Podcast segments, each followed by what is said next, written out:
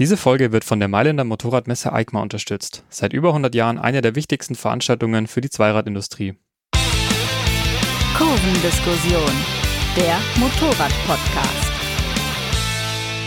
Willkommen zu einem neuen Motorrad-Podcast. In dieser Folge gibt es nach längerer Zeit mal wieder ein Service-Thema. Daher begrüße ich heute meine Kollegen aus dem Service-Ressort, Mona Pekarek. Hallo. Und Tobias Beil. Hallo. Hallo ihr beiden. Hi. Mein Name ist Ferdinand Heinrich Steige. Ich bin Reiseredakteur und betreue nebenbei diesen Podcast. Im letzten Heft, also Heft 14, habt ihr mehrere Motorrad-Apps getestet.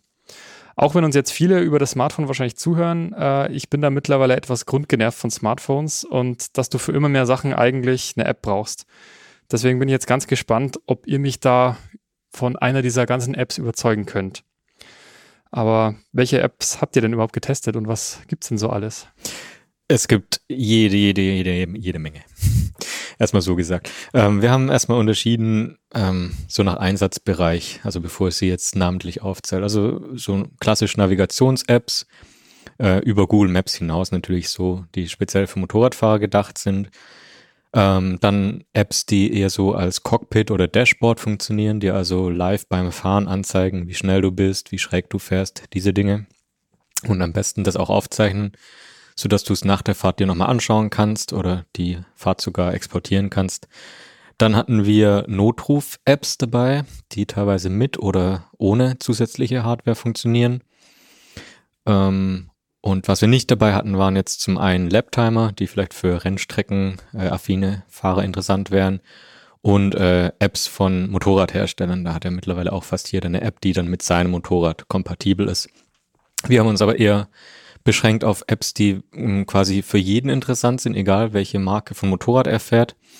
Und haben dann zum Beispiel bei Navigations-Apps so die bekannten wie Kalimoto, Kurvica, Scenic, Motocompano, dabei gehabt, aber auch Rever, Rever, River, wie auch immer man es ausspricht, und äh, Riser. Ähm, als Dashboard-System hatten wir Bike Trip, Bike Sensor und Corner Speed als drei Beispiele genommen. Und jetzt könntet ihr schon fragen, warum genau die? Warum genau die? Ja, danke für diese Frage. ähm, also wir haben, wir haben sowohl den Android Play Store, also Google Play Store, als auch den Apple äh, App Store, App Store, App Store äh, durchgeschaut und haben gesagt, okay, ähm, wir wollen jetzt wirklich nur die besten Motorrad-Apps äh, testen und uns genauer angucken und haben deswegen von vornherein gesagt, naja, Apps, die jetzt vielleicht nur 20 Mal gedownloadet wurden oder nur drei Sterne Bewertungen haben, da, das, das können wir nicht stemmen, da nachher 1000 Apps zu haben. Deswegen haben wir geguckt, die, die wirklich bekannt sind, ähm, die bewährt sind, die gute Bewertungen haben, die oft gedownloadet werden. Da schauen wir uns die Apps mal genauer an.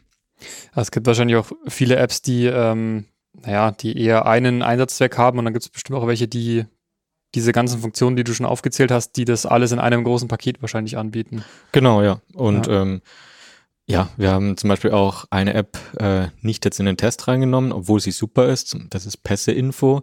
Die äh, zeigt dir einfach Infos zu den Pässen an. Und das auch sehr gut bietet dir da auch Routenempfehlungen und so weiter.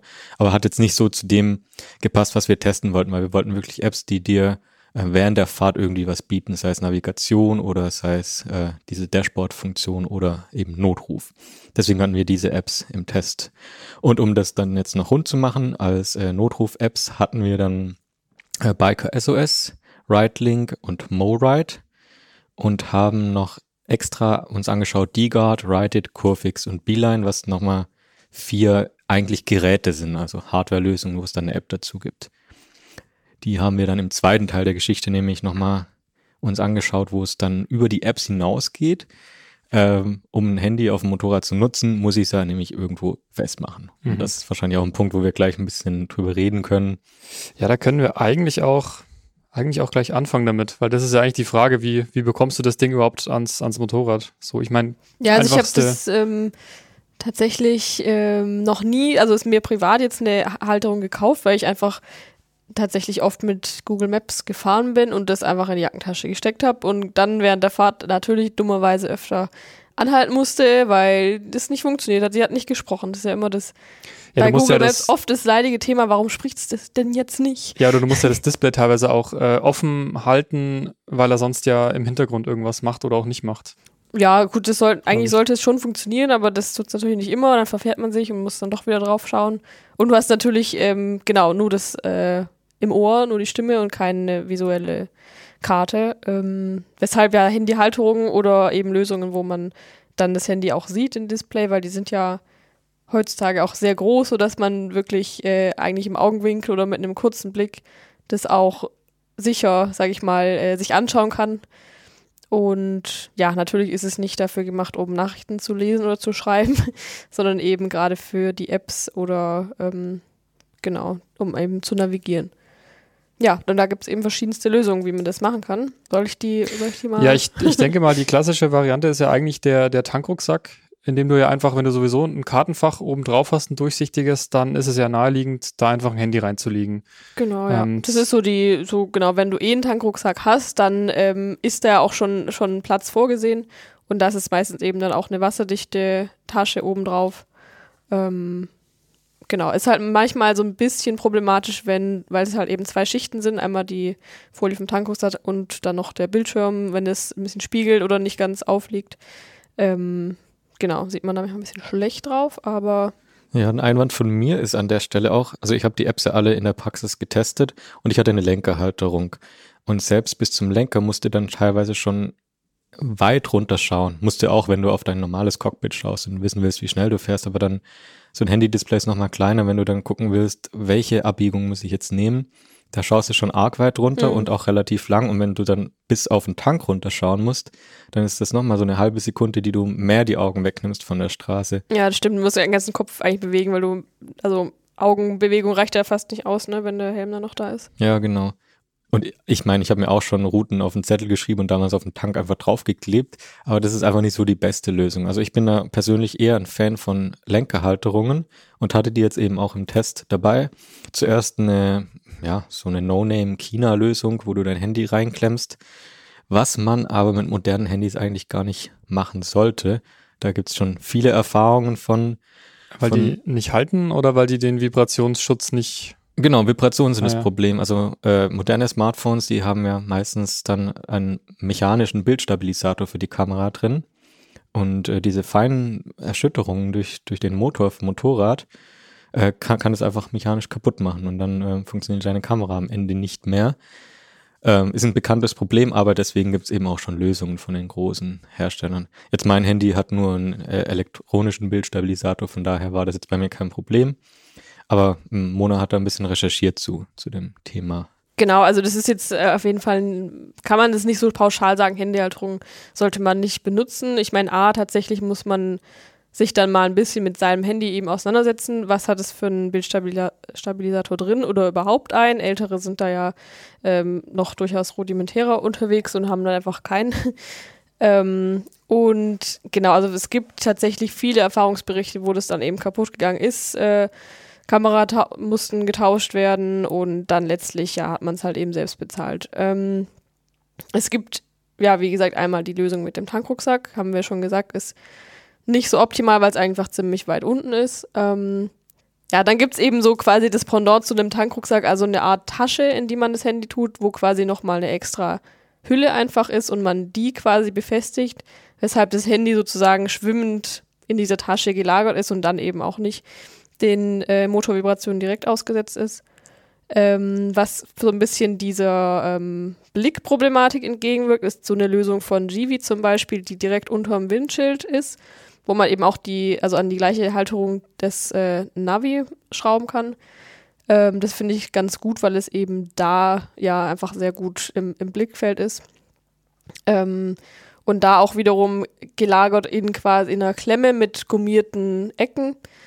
Und so versucht eben jeder Hersteller so ein bisschen eben diesem mittlerweile bekannten Problem entgegenzuwirken. So haben die zwei großen, Quadlock und SP Connect, ähm, extra Module quasi entwickelt, die man auf die Halterung draufschraubt, ähm, zusätzlich eben kaufen muss. Oder ja, es wird dringend empfohlen, sie eben zu kaufen, ähm, die die Vibration nehmen sollen. Und wir haben tatsächlich das jetzt nicht extra ausprobiert, weil wir jetzt ehrlich gesagt auch keine 10 Wegwerf-Handys hatten, die wir mal eben schrotten konnten. Ähm, haben jetzt allerdings ein paar Modelle im Test auch. Das kommt dann später, weil wir natürlich jetzt auch nicht nur auf einer Fahrt das Ganze ausprobieren können. Ähm, aber bisher haben tatsächlich, ähm, haben wir keine Rückmeldung bekommen, dass es da noch zu Problemen führt. Natürlich jetzt auch keine Garantie von meiner Seite. Aber das funktioniert dann einfach über eine Handyhülle und in dieser Handyhülle ist dann so ein entsprechendes Gegenstück zur Halterung. Genau, also da gibt es ja. ähm, jeweils verschiedene Lösungen. Du kannst auch einen Adapter einfach auf, aufs Handy direkt kleben oder auf deine eigene Hülle. Ähm, dann gibt es extra Hüllen von den Anbietern für die verschiedenen Modelle. Ähm, bei den beiden ist es jetzt zum Beispiel so. Ja, was genau. auch noch was auch noch ein Problem sein kann oder was man zumindest hin und wieder liest, ist, dass diese Vibrationen eben nicht nur auf diesen Kamerastabilisator gehen, sondern auch auf die, ähm, auf den USB-Stecker. Mhm. Also das erste Problem ist ja auch, wenn ich ein älteres Motorrad habe, dann ist ja vielleicht, wenn ich überhaupt eine Bordsteckdose habe, dann ist die vielleicht irgendwo unter der Sitzbank. Dann muss ich mir erstmal ein Kabel besorgen mit einem entsprechenden Adapter, damit ich in Cockpit-Nähe eine USB-Steckdose äh, habe. Ja, und selbst dann, ähm, wie gesagt, dann weil wenn ich eben länger unterwegs bin, dann brauche ich ja auch äh, eine dauerhafte Stromanbindung. Also gerade diese, gerade diese Navi-Apps ziehen ja, glaube ich, auch wahnsinnig viel Strom. Ja klar, wenn das dann GPS und, GPS und, und mobiles Internet und Bildschirm, da kommt genau. viel zusammen. Ne? Genau, also das äh, sollte man auch bei den ganzen Halterungen, ich denke mal, es ist teilweise mitbedacht, aber das ist auch noch ein Punkt, den man nicht vergessen sollte, zumindest wenn man eben auf, auf eine Reise oder Tour geht. Genau, und also vielleicht auch an der Stelle nochmal kurz, die meisten Hersteller haben auch auf ihrer Website da tatsächlich Hinweise zu eben den Vibrationen und haben teilweise sogar Modelle aufgeführt, die erfahrungsgemäß besonders gefährdend sind für das Smartphone. Ähm, genau, und viele setzen einfach jetzt mittlerweile auf so eine eher schwimmend gelagerte oder eben durch extra Gummi nochmal geschützte Lösung. Ähm, genau, ich würde, ja, ich, man kann es irgendwie nicht pauschal sagen. Also was jetzt empfehlenswert ist und was nicht. Ne? Ja, es ist ja auch eine also, Frage gesagt, der Philosophie ein bisschen. Genau, wir haben ja jetzt auch einige Modelle im Test, aber es wäre jetzt vielleicht echt ein bisschen zu früh zu sagen, äh, auf jeden Fall kein Thema mehr, die Vibration. Ja. Aber gut, dann haben wir das Handy jetzt irgendwie ans Motorrad bekommen. Wir haben vielleicht auch Strom. Dann lasst uns doch mal zu den Navigations-Apps kommen. Ja. Tobi. ähm, wir haben vorhin schon gesagt, Google Maps kann natürlich auch navigieren, ist aber nicht so motorradspezifisch, zumindest noch nicht. Vielleicht kommt da irgendein Update. Im Gegensatz dazu versprechen dir ja Motorrad-Navigations-Apps immer extra kurvige Strecken, weil ich meine, wenn wir ehrlich sind, dann macht es uns doch den meisten Spaß, irgendwie schöne Kurven mit schönen verschiedenen Radien zu fahren und einfach, ja, äh, Spaß zu haben auf der Landstraße. Und ähm, das hat in der Vergangenheit teilweise dazu geführt, dass ich durch Ortschaften geführt wurde, weil da zwei Kreisverkehre auf der Strecke liegen. Und das ja, ist möglichst viele Kurven. Das ist aber nicht im Sinne des Erfinders oder zumindest nicht im Sinne des Motorradfahrers, der auf der Suche nach Kurven ist. Äh, deswegen darauf haben wir jetzt auch geachtet bei unserer, bei unseren Tests und müssen sagen, im, mittlerweile sind eigentlich die Algorithmen von den Apps alle relativ gut und haben uns Okay, äh, kurze Einschränkung. Wir waren jetzt äh, im Bereich Schwarzwald und Schwäbische Alb unterwegs. Da ist es relativ leicht für eine App, schöne Kurven, kurvenreiche Strecken zu finden. In anderen Regionen der Republik sieht es vielleicht anders aus. Aber bei uns haben jetzt die Apps im Großen und Ganzen wirklich schöne Routen ähm, kreiert und ähm, bieten da auch wirklich viel Einstellungsmöglichkeiten. Das sei mal so generell über alle Apps hinweg äh, geurteilt. Ähm, natürlich standen auch wir teilweise dann vor, vor Straßen, die eigentlich gar nicht öffentlich äh, befahrbar sein dürften. Und das Navi wollte aber, dass man da durchfährt.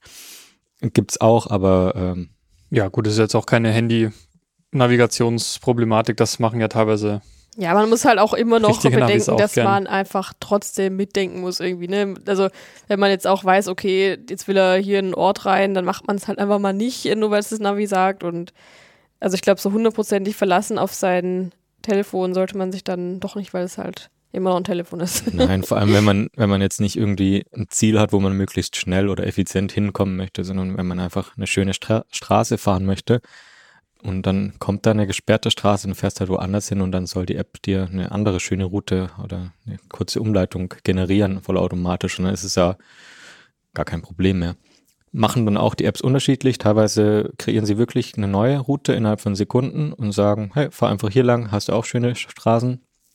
Eine andere App ähm, kreiert dir auch eine neue Route, aber fragt dich erstmal, willst du die nehmen und wenn nicht, dann führt sie dich quasi zurück dahin, wo du von der ursprünglich geplanten Route abgefahren bist. Ähm, ist jetzt vielleicht für manche gut, für andere schlecht, weil du musst dann halt aufs Display irgendwie drücken, um dann zu sagen, ja, bitte nimm den alternativen Vorschlag an. Und ähm, naja, je nachdem, wo das Handy ist und ob du Handschuhe hast, die äh, quasi Touchscreen kompatibel sind, ist es gar nicht so leicht, irgendwie da auf Bestätigen zu drücken auf dem Handy-Display. Ähm, das wäre dann nachher vielleicht auch ein Punkt, wo wir zum Thema Navigationsgeräte im Vergleich zu den Apps drauf zu sprechen kommen können, ist die Bedienung.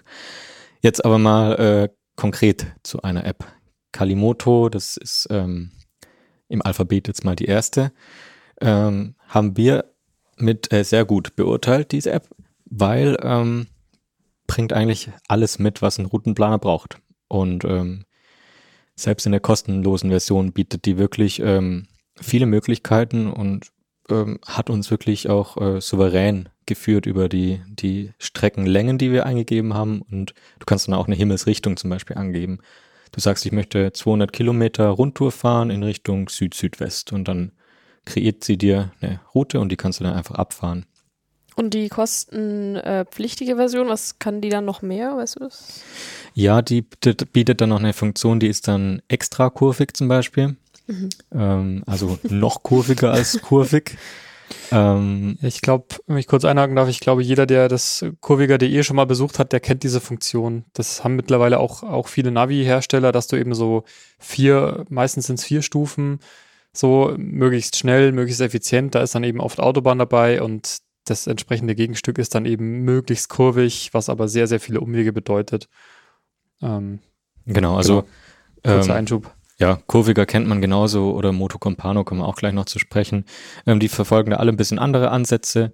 Meistens gibt es auch wirklich diese Funktion mit kurvig oder extra kurvig oder ich möchte schöne Straßen fahren oder ich möchte mit gutem Asphalt äh, Straßen fahren.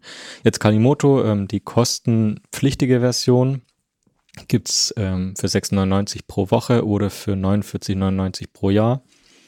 Und neben den extra kurvigen Routen ist dann zum Beispiel noch äh, eine Warnfunktion mit drin, also Blitzerwarnung oder Gefahrenwarnung.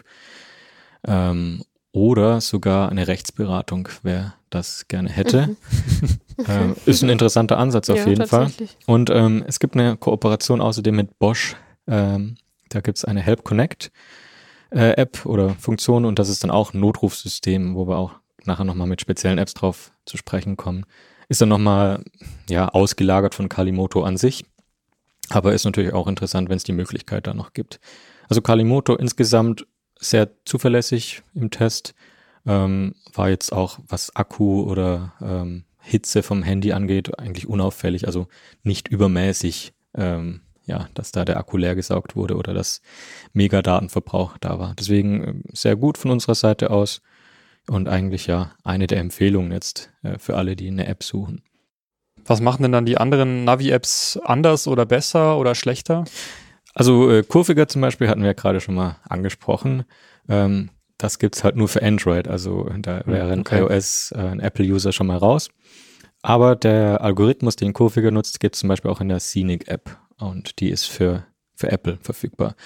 Das heißt, ähm, ja, die Funktionen sind im Wesentlichen die gleichen. Ähm, die, die Benutzeroberfläche sieht bisschen anders aus. Teilweise habe ich die Möglichkeit, äh, nur Kilometer anzugeben, wie lange meine Route sein soll. Teilweise habe ich die Möglichkeit, äh, eine Dauer anzugeben. Und dann sage ich, ich möchte gerne zweieinhalb Stunden in diese Richtung grob fahren. Teilweise wird dir ein Vorschlag gemacht und wenn der dir nicht gefällt, musst du einen neuen machen. Teilweise werden dir vier auf einmal präsentiert und du siehst die übersichtlich auf einer Karte. Also so sind dann die Unterschiede von App zu App schon da, aber im Wesentlichen, naja, mehr oder weniger vernachlässigbar. Da ähm, bietet sich eigentlich an, sich mal die Apps runterzuladen, zu schauen, was kann die kostenlose Version. Und ähm, oftmals hat man auch die Möglichkeit, für sieben Tage ein Probeabo abzuschließen, was man dann äh, ganz bequem mit einem Klick quasi im App Store auch wieder kündigen kann und hat dann auch mal die Premium-Funktion, um einfach zu schauen, taugt mir das oder welche App ist jetzt vielleicht für mich auch äh, der bessere. Ja, ich glaube, oft sind ja auch einfach die Bedienfelder, die sich oder das Design, was sich halt unterscheidet.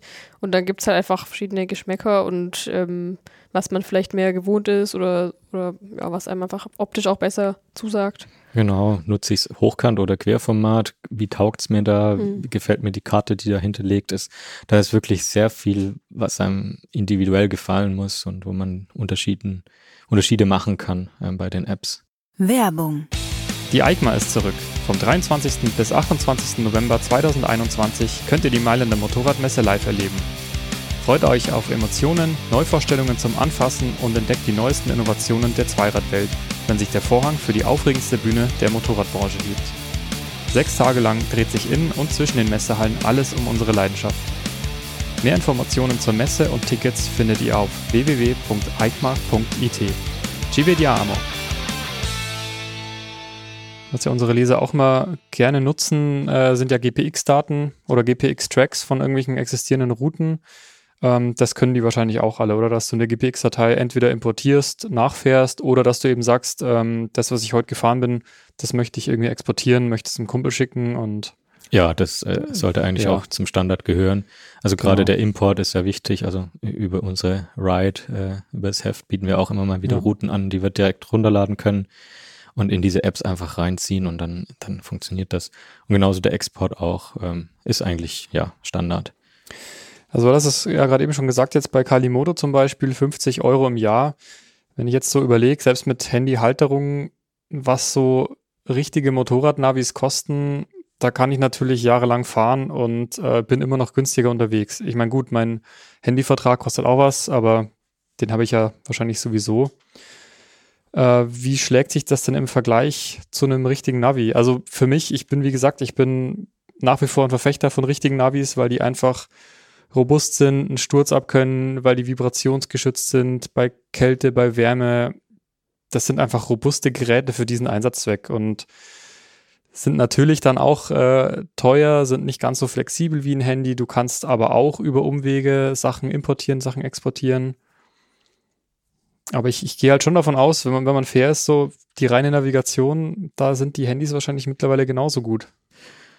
Also Handys haben auf jeden Fall den Vorteil, dass du auch immer eine Kamera mit dabei hast, dass du immer jemanden anrufen kannst. Das macht dein Navi erstmal nicht so mit. Aber ja, ein, aber ein MP3-Player hat's. Äh, ja, immerhin. Äh. Andererseits hast du es halt am, ja, in der Halterung und wenn du ein Navi drin hast, dann hast du das Handy wahrscheinlich noch in der Tasche und kannst es genauso zücken. Also lässt man deswegen ja nicht zu Hause. Ja, nee, ähm, ich habe heute auch schon mit einem anderen Kollegen ein bisschen drüber geredet und ähm, ich glaube, es gibt wenige Leute, die irgendwie umsteigen vom Navigationsgerät aufs Smartphone.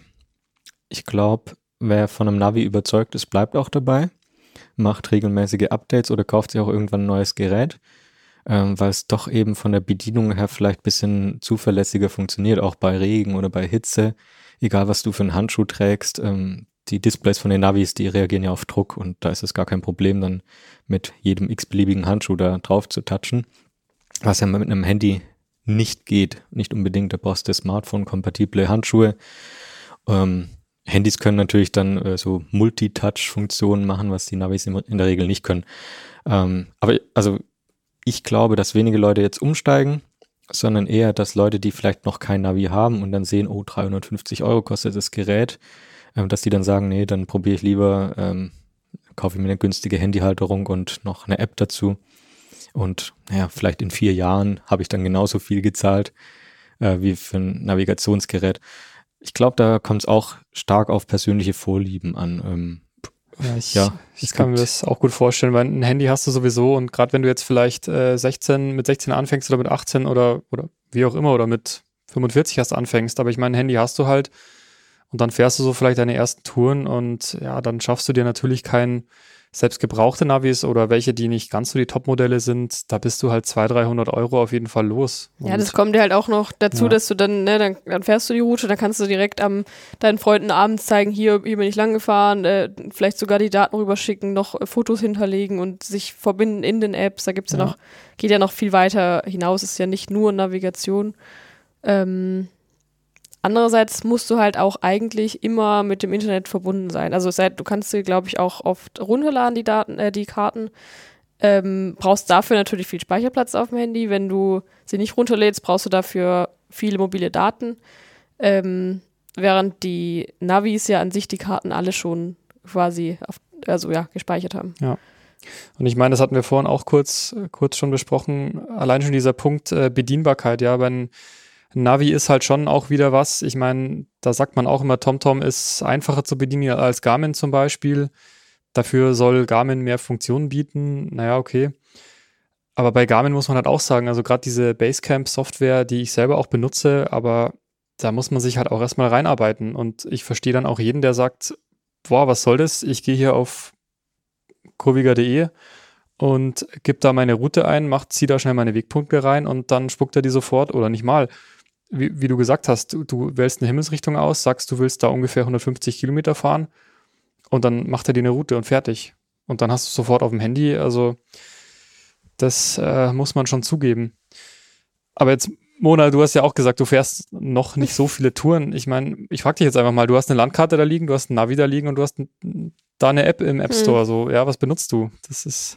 Ja, es ist irgendwie schwierig. Also ich habe tatsächlich auch nie so super unbegrenztes Datenvolumen, was dann oft eben schwierig wird, weshalb ich auch oft äh, feststecke. Und ähm, ja, aber das ist ein anderes Thema. Ähm, was ich halt auch noch zum Beispiel wichtig finde, ist, also wenn ich jetzt mal wieder mit Google Maps und dem Handy in meiner Tasche fahre, muss ich mich halt auf das Ohr verlassen. Ne? Und dann kann ich halt entweder, ähm, ich habe mir ein Headset in den Helm eingebaut, sowieso, ähm, was du ja mit dem Navi auch benutzen kannst, oder?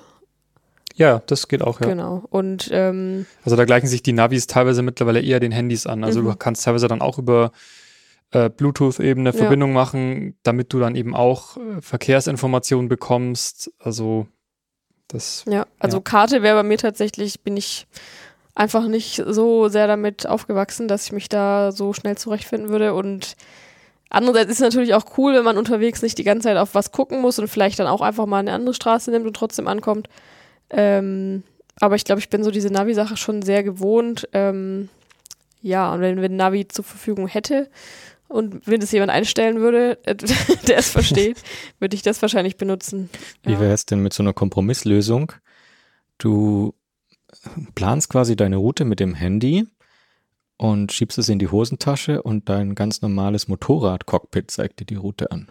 Ja, das finde ich zum Beispiel finde ich ziemlich gut, weil da ist ja eh schon ein Bildschirm. Das ist eh schon ein Bildschirm. ähm, ja. bleibt aber den momentan noch recht teuren Ja. Neumotorrädern.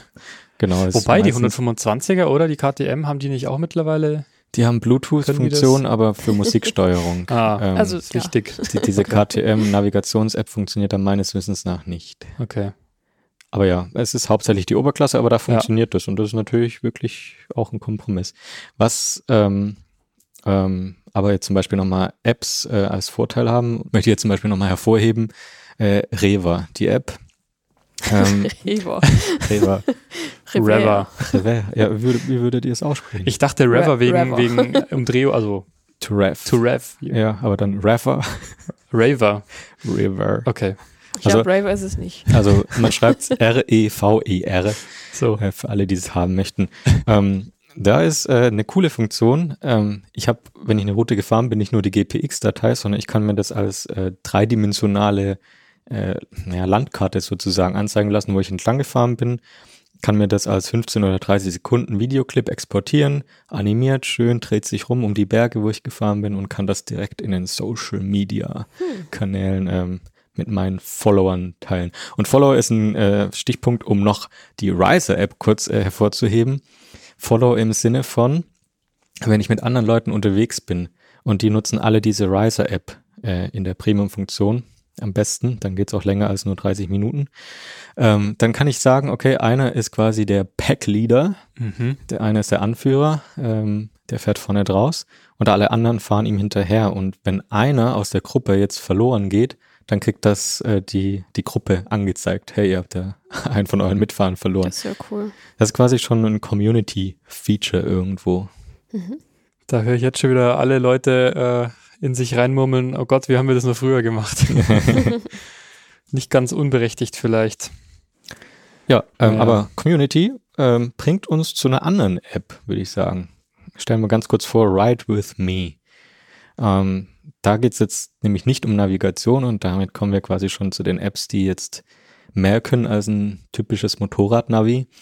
Ähm, Ah, warte, bevor du die vorstellst, Tobi, oh, du musst dich auch noch bekennen. Navi oder Handy-Navigation? ich habe jetzt ja schon diesen Kompromiss ins Spiel gebracht, was ich so. eigentlich Kannst Nee. du nicht für, für Apps sein jetzt? Du hast Ich Test bin- geschrieben. Ich bin tatsächlich eigentlich für Apps. Ähm, es ist einfach äh, die Bedienbarkeit ähm, und die Einstellungsmöglichkeiten ist, ist relativ schnell und intuitiv. Und gut, wenn ich ein modernes Handy habe, dann ist da auch quasi die Hardware wirklich potent und kann mir das relativ zügig alles erstellen und bietet viele Funktionen. Und ich kann eben auch wechseln, wenn mir eine App nicht so taugt und ich wechsle zu einer anderen App. Das habe ich mit Motorradnavigationsgeräten nicht so. Und deswegen bin ich eigentlich eher der Typ App, auch weil ich Naked Bike fahre privat und ähm, da mein zugegeben gar nicht mal so kleines Handy dann doch am Lenker irgendwie besser hinpasst als ein nochmal deutlich klobigeres Navigationsgerät. Mhm. Das sind jetzt meine persönlichen Argumente. Okay. Ja gut, ich wollte nur das äh, Navigationskapitel abschließen und noch kurz einstreuen, dass ich eigentlich äh, fast alle Möglichkeiten nutze. Also ich kaufe mir nach wie vor gerne Papierkarten, weil ich das einfach schön finde, die auf dem, auf dem Fußboden auszubreiten, so grob eine Route zu planen. Ähm, tatsächlich auf der Tour habe ich aber auch gemerkt, ich nutze da mehr und mehr mein Navi und mein Handy benutze ich teilweise auch, muss ich zugeben, aber dann wirklich nur mit Google Maps und dann eben über äh, Kopfhörer. Das ist halt eigentlich, da, finde ich, gut, wenn man einfach nur ankommt. Ja, also, das ist also halt, das ist halt auch, wenn du hier irgendwo kurz rumfährst, wenn du eben nicht dein Navi dabei hast oder nicht das Motorrad hast, auf hm. dem du das Navi montiert hast, dann ist es halt eine schnelle Lösung, um irgendwo hinzukommen, wo du dich halt nicht auskennst. Ja. Und eine Und kostengünstige Lösung, weil es das, kostet nichts. Genau. Äh, Im Gegensatz dazu, wenn du dir eine Landkarte kaufst, die kostet Geld. Und ja. die ist ja auch irgendwann nicht mehr aktuell und du kaufst dir eine neue. Und ähm, auch äh, im Internet ist ja oft irgendwie so die Einstellung, es darf nichts kosten oder Apps im App Store sollten kostenlos sein. Und jetzt tatsächlich die meisten Apps kannst du kostenlos runterladen, aber zahlst dann quasi ein Abonnement. Mhm. Und äh, ja, viele Leute sagen da, hey, das ist viel zu teuer. Und da muss man aber sagen, naja, wenn man mal schaut, was hinter so einer App steckt, äh, ein ganzes Team will da bezahlt werden, die müssen ja, auch ihren Lohn kriegen, die zahlen Lizenzgebühren für die Karten, die sie haben und damit die Karten irgendjemand auch aktuell hält. Und also da, naja, 50 Euro im Jahr ist jetzt nicht wenig, aber wenn du dir ein ja, Navigationsgerät kaufst, genau. dann ist es halt eine einmalige Anschaffung. Genau. Ne, ich wollte nur sagen, es gibt eben auch äh, Möglichkeiten, dass man halt auch sagt, das hat alles so seine Berechtigung und Genau. Aber dann kommen wir gerne zu Ride With Me.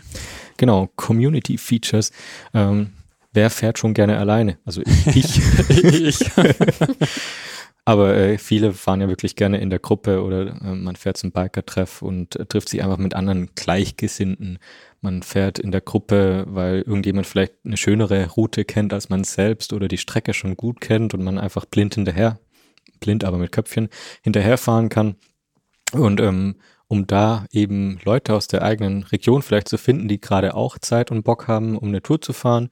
Da gibt's dann zum Beispiel Ride With Me, ähm, eine App, wo einfach du dich ja also mit einem Profil kannst registrieren kannst. Spontan verabreden so. Genau, genau. Du kannst dort auch deine Routen aufzeichnen und so weiter, aber vor allem geht's eben da um die Vernetzung. Mhm. Und was die App auch kann, ist äh, die Anzeige von Geschwindigkeit und so weiter. Also und äh, per Knopf äh, die Kontaktierung eines Notfallalarms. Das wären jetzt nämlich auch Funktionen, die andere Apps bieten. Auf die kommen wir auch noch zu sprechen. Da kommen wir jetzt zu den Dashboard. Dashboard-Funktionen hast du es vorhin genannt, oder? Ja, so habe ich es genannt. Erweitertes Cockpit. Ja. Ähm, naja, es ist halt viel mehr als nur eine Geschwindigkeitsanzeige. Ne? Ähm, also wenn man, wenn man so eine Beschreibung liest, dann denkt man oft so, also was das alles kann und ich wusste gar nicht, dass ich das alles haben will, aber ähm, ja, aber es ist schon auch vieles irgendwie Cooles dabei, ne? Ja, also äh, für viele interessant, glaube ich, tatsächlich ist mal so, so eine Schräglagenanzeige, also einfach um zu wissen, wie schräg fahre ich denn? Nicht, weil ich jetzt äh, der Held sein möchte und mit 66 Grad äh, hier Marquez Konkurrenz machen will, sondern einfach nur, ja, bin ich bei 30 oder bin ich bei 45 Grad? Man kann es oft äh, schlecht einschätzen selbst. Und einfach so ein bisschen visuelles Feedback zu kriegen am Lenker. Dafür gibt es dann einige Apps und die können aber natürlich viel mehr, können auch Geschwindigkeit anzeigen, können dir anzeigen, wie viele Kurven du gefahren bist, wie lange du unterwegs bist, in welche Himmelsrichtung du fährst, auf welche Höhe du bist, was für du für eine, für eine Steigung gerade fährst. Also gibt es ganz verschiedene Dinge, die dir diese Apps anzeigen können. Ich kann mir aber vorstellen, dass das auch gar nicht so, also ich meine, wenn die da diese ganzen Sensoren im Handy benutzen, ob das dann auch so genau ist, aber es wird wahrscheinlich genau genug sein für diesen Zweck. Genau, das ist die Frage, die man stellen muss. Ähm, Ja. Wie genau ist das Ganze? Ist es so, dass ich damit äh, wirklich vertrauen kann? Äh, das waren jetzt 42 Grad und ich sollte langsam mal langsam machen? Oder ist es so, naja, da hat es irgendwie, ich bin über ein Steinchen gefahren und der Gyrosensor, der Beschleunigungssensor im Handy hat kurz ausgesetzt. Und naja, die Apps funktionieren unterschiedlich. Manche nehmen wirklich den Lagesensor im Handy, um zu schauen, wie, wie schräg bin ich denn jetzt. Dazu müsstest du dann aber dein Handy in einer bestimmten Position eigentlich am Lenker einspannen, sagen, ist es aufrecht, also oder horizontal oder vertikal eingespannt, Hochformat, also du musst so, ein, Querformat. so einen Nullpunkt festlegen irgendwo und dann. Genau, Okay. und da dein Motorrad ja nicht einfach nur zur Seite gibt, sondern du den Lenker auch ein bisschen drehst beim Kurvenfahren, kann das auch wieder ein bisschen die, die gemessene Schräglage quasi verfälschen. Aber im Wesentlichen ist es schon relativ genau. Andere Apps nutzen im Vergleich dazu einfach nur die Geschwindigkeit und GPS-Daten und berechnen dann daraus die, ja, die Schräglage, die du gefahren sein musst.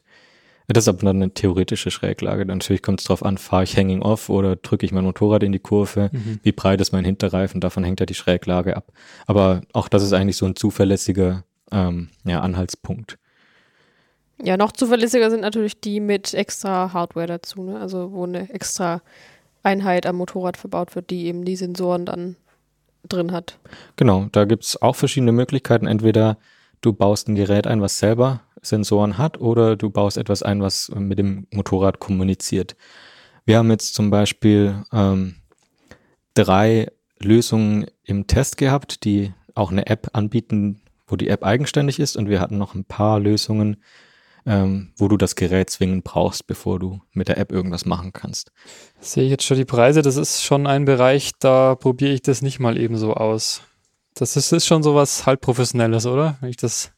Genau, ähm, aber da oft dann irgendwie auch so eine Notruffunktion mit drin ist, naja, wie viel ist einem das eigene Leben wert oder die Mhm. Gesundheit? Das muss man halt irgendwann fragen. Okay. Und wenn ich dann 50 Euro im Jahr zahle und einmalig 150 Euro, wie es äh, beim Biker SOS der Fall ist, dann naja, muss ich überlegen, ist es mir das wert, wenn ich irgendwo im Graben lande, vielleicht auch unverschuldet, aber ich kann mein Handy nicht zücken, ich kann niemanden anrufen, dann, naja, im Zweifelsfall besser, besser Geld ausgegeben und äh, der Rettungswagen kommt, als äh, dass da was Schlimmeres passiert.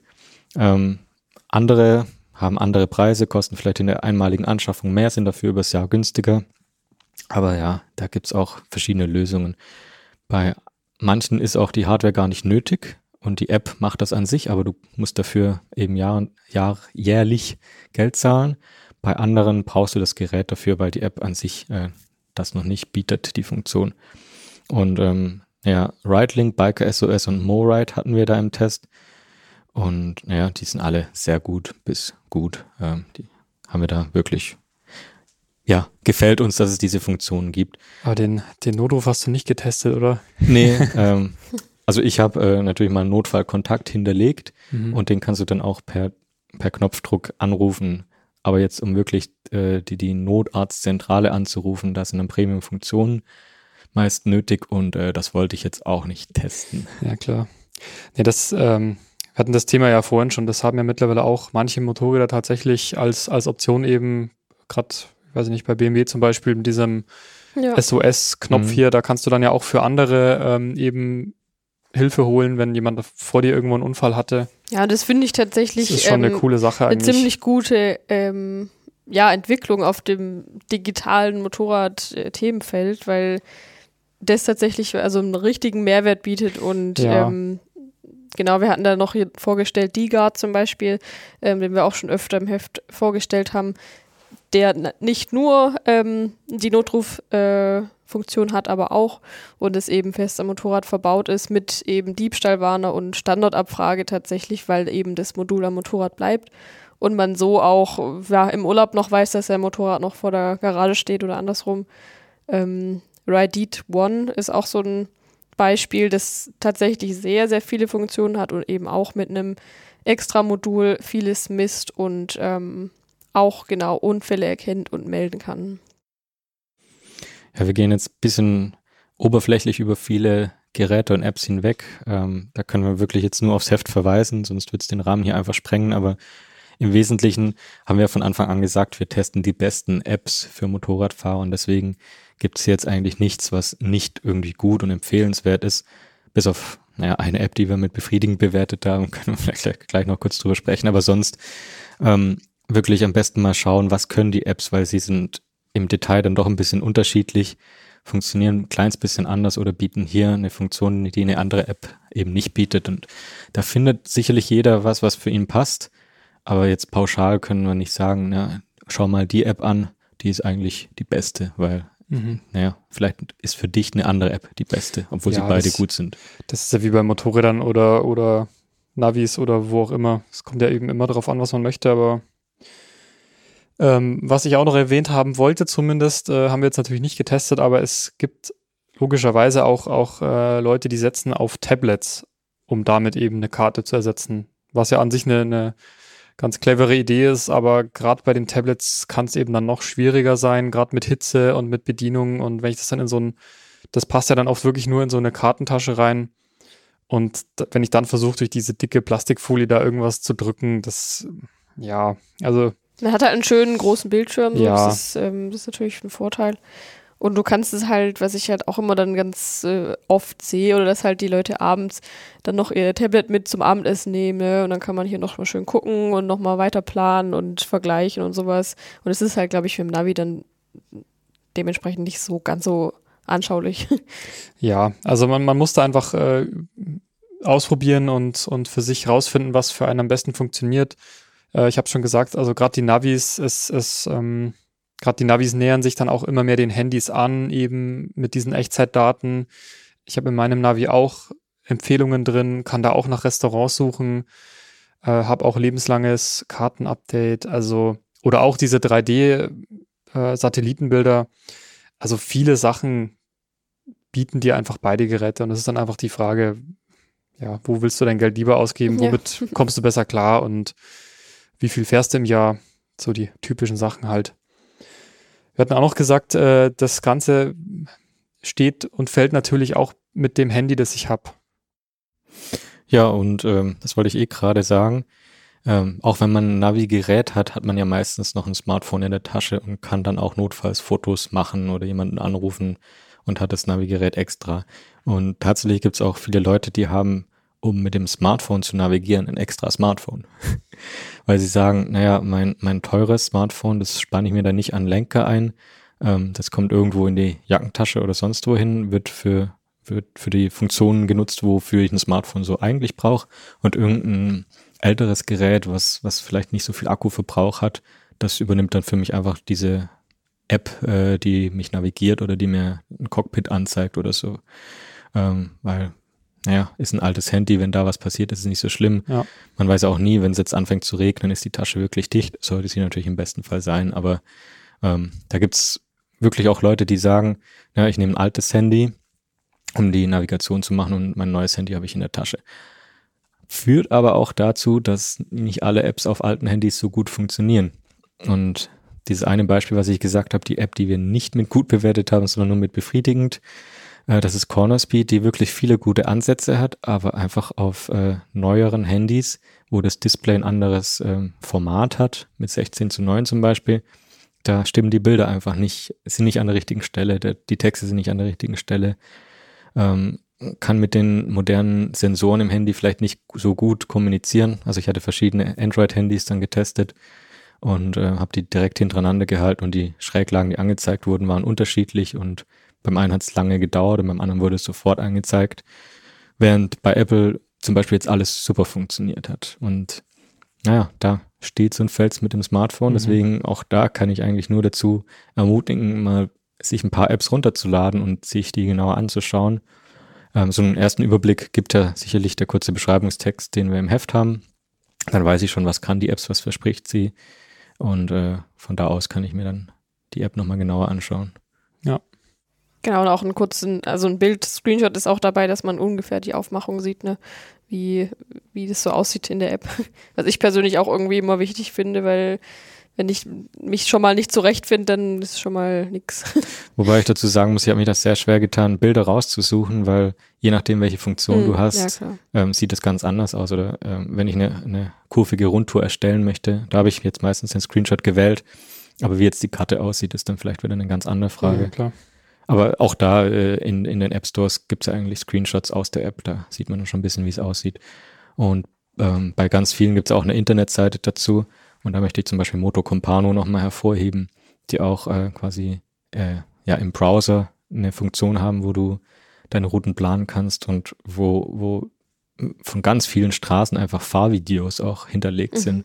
Also da ist die Straßenbeschaffenheit hinterlegt und du, du kannst dir quasi ein Video anschauen, wie jemand diese Straße schon abgefahren ist. Mhm. Teils mit dem Motorrad, teils mit dem Auto, aber du kriegst halt wirklich einen, nochmal einen realeren Einblick, wie die Straße aussieht und nicht nur aus der Vogelperspektive.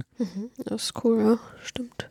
Ja, ich bin echt gespannt, wo das hingeht. Also es gibt ja jetzt auch schon neue Motorräder. Ich meine, das sind dann auch wieder äh, besagte Oberklasse-Motorräder so, aber da hast du dann eben schon teilweise gekühlte Handyfächer an Bord so, ja, weil es eben genau dahin geht, dass du eben dein Handy mit diesem riesen TFT, das du da teilweise schon hast, dass du das verbindest und ja, ich meine, viele Leute sagen, die Navis wird es bald nicht mehr geben. Ja, Aber viele haben auch gesagt, die Karten wird es irgendwann nicht mehr geben und Mhm. sie gibt es Ja. trotzdem noch. Also Welches Motorrad hat sowas?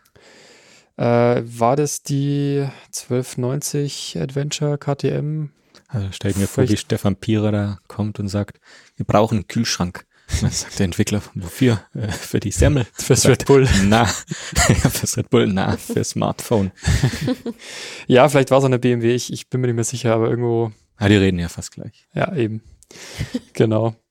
Ja, äh, ich habe dann nichts mehr hinzuzufügen und ich wäre mal gespannt, was da unsere Hörer dazu sagen. Also gerade die etwas jüngeren, ja, sagt ihr vielleicht äh, Landkarte, was ist das so? Ich, oder findet ihr das eben gerade spannend, ja, dass, dass man eben sagt, hey, das ist was Haptisches, da habe ich ein Papier, das riecht, da kann ich irgendwie mit dem Stift drauf einzeichnen und das ist was Schönes.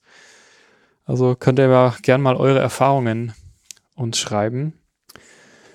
Und ansonsten bedanken wir uns einfach fürs Zuhören. Wir hoffen, ihr habt ein bisschen was mitgenommen. Schaut mal ins Heft rein. Und schreibt uns gerne an podcast.motorradonline.de für auch gerne für Wunschthemen, Lob und Kritik. Und dann sage ich bis zur nächsten Folge. tschüss. Ciao. Ciao.